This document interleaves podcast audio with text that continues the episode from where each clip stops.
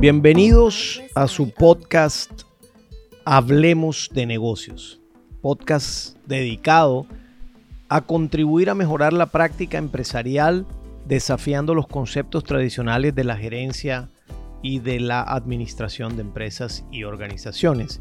Mi nombre es Johnny Fayad, soy empresario, profesor universitario con más de 29 años de experiencia profesional. Centralización versus descentralización en las organizaciones. Ese es el tema nuestro en el día de hoy.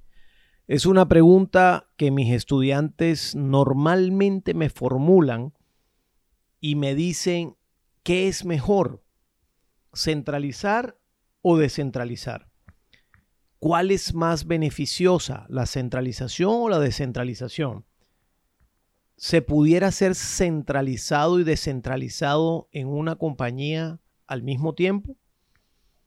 ¿Es bueno empezar centralizado y luego descentralizar? ¿O es mejor empezar descentralizado y luego centralizar? ¿Quiénes valorarían más la centralización y quiénes valorarían más la descentralización? Preguntas muy interesantes que vale la pena ventilar en el día de hoy en nuestro tema del podcast Hablemos de negocios.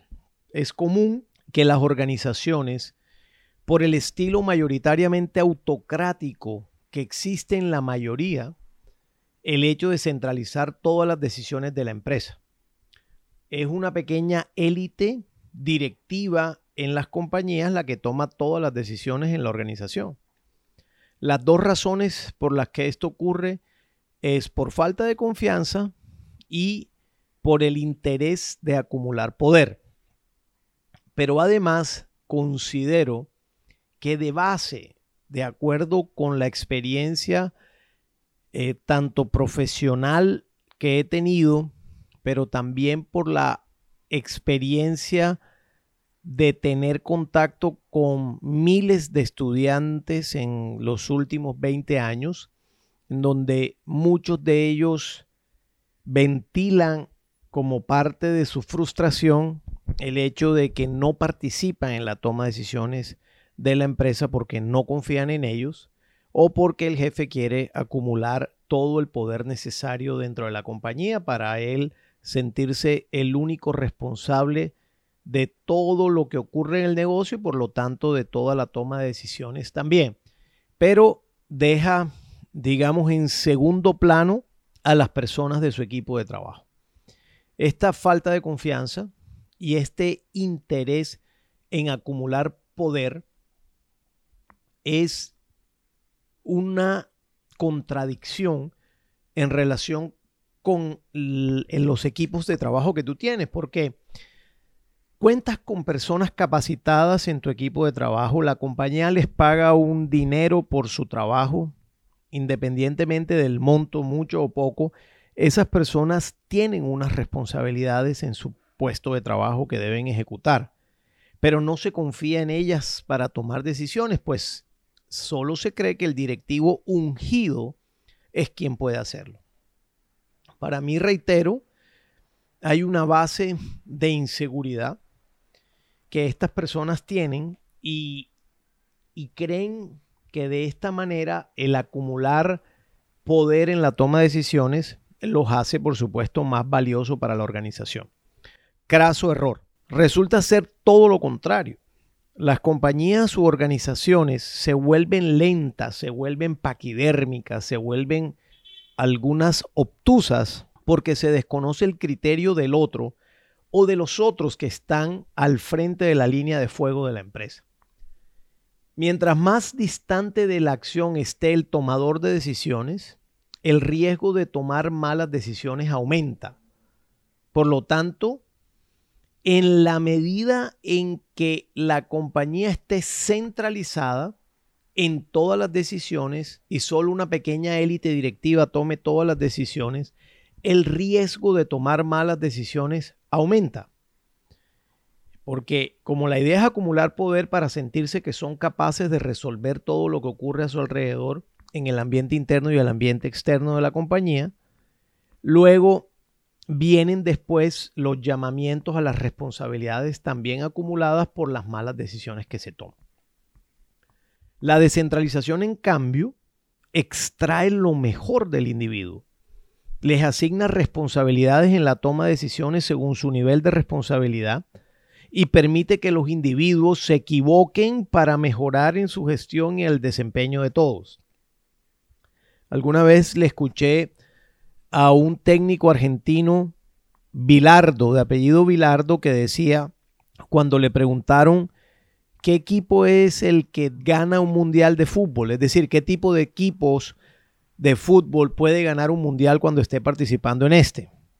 La respuesta de Vilardo fue, el que menos errores cometa, ese es el equipo que gana el campeonato del mundo. Me pareció una excelente respuesta en tanto que para cometer menos errores en un partido decisivo es porque antes has cometido muchos. Es decir, tienes una curva de aprendizaje de los errores que se han cometido en el pasado. Y esa curva de aprendizaje va en beneficio del desarrollo de la organización porque cada momento que pasa se aprende de los errores cometidos se corrige y se vuelve más robusta la organización. Por lo tanto, para que los individuos puedan tener unos aportes reales al desempeño de la organización, es necesario que los individuos puedan tomar decisiones y se les pueda permitir equivocarse en la medida de sus responsabilidades en la toma de decisiones. Para que esto ocurra, se deben generar ambientes libres de culpabilidad. Es decir, un clima organizacional en el cual se busquen responsables, no culpables, en el que se busquen causas y se revise el proceso para encontrar en dónde está la oportunidad de mejoramiento. Pero sobre todo se requieren hombres y mujeres valerosas, seguros y seguras de sí mismos, y de sí mismas respectivamente, en donde resida la confianza como el principal valor en las relaciones interpersonales y por supuesto en la ejecución de los miembros del equipo de trabajo.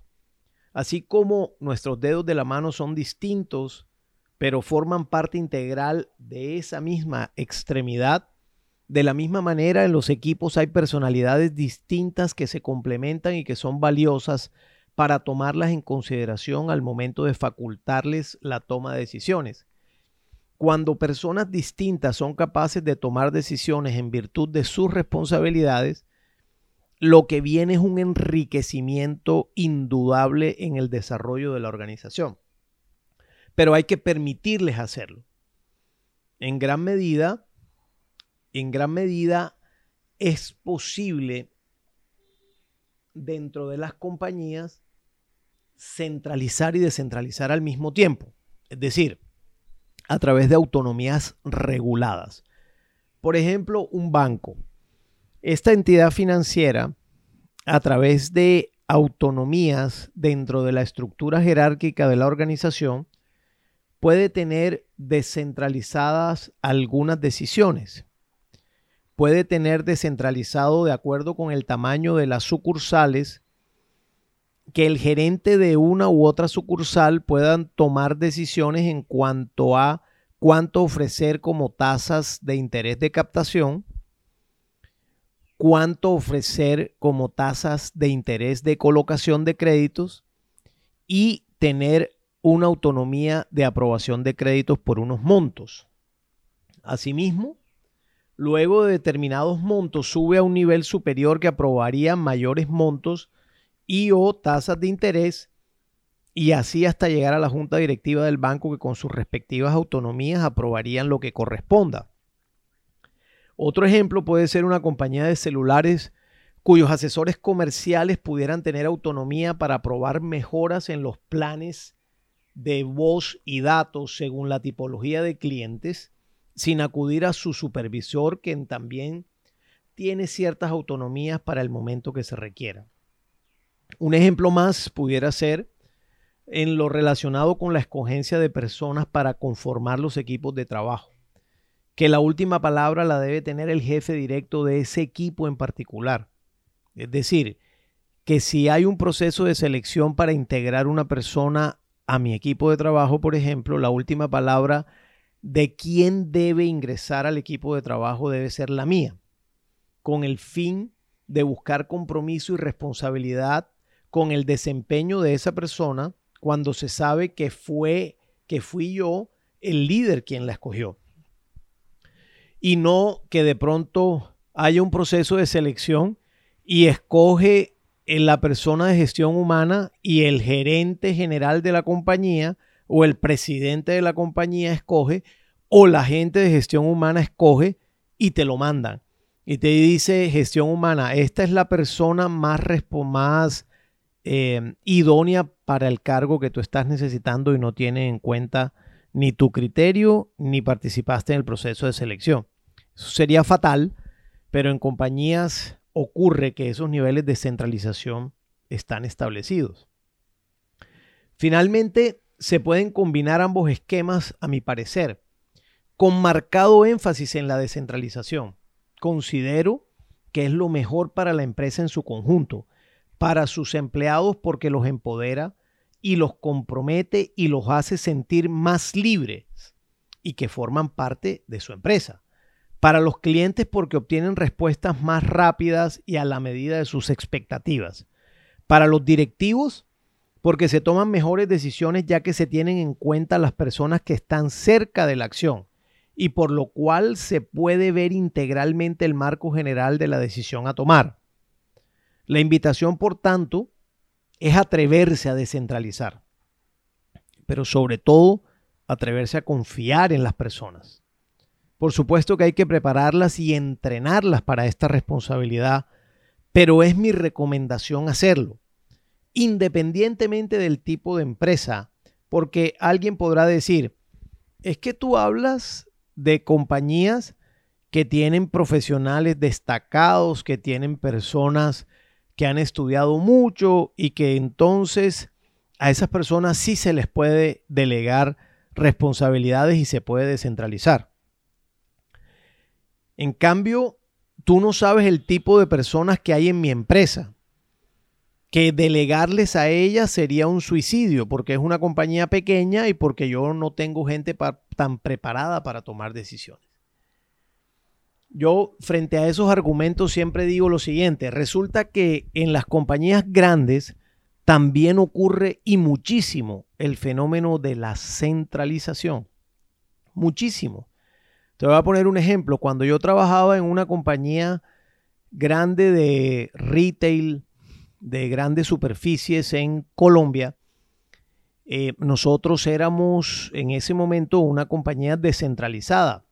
El gerente de la tienda, yo por ejemplo manejaba una tienda de 6.000 metros cuadrados y vendía una suma importante en el año. El gerente de la tienda tenía ciertas autonomías en términos de em, servicio, niveles de precio, negociación con los proveedores, en fin. Luego llega un competidor muy grande, en ese momento Carrefour a Colombia, y algunas personas que trabajaban en la compañía donde yo trabajaba fueron atraídas por la gente de Carrefour y se cambiaron a Carrefour. Y esas personas en Colombia, el gerente de Carrefour en Colombia, les decía a los gerentes de tienda esta expresión.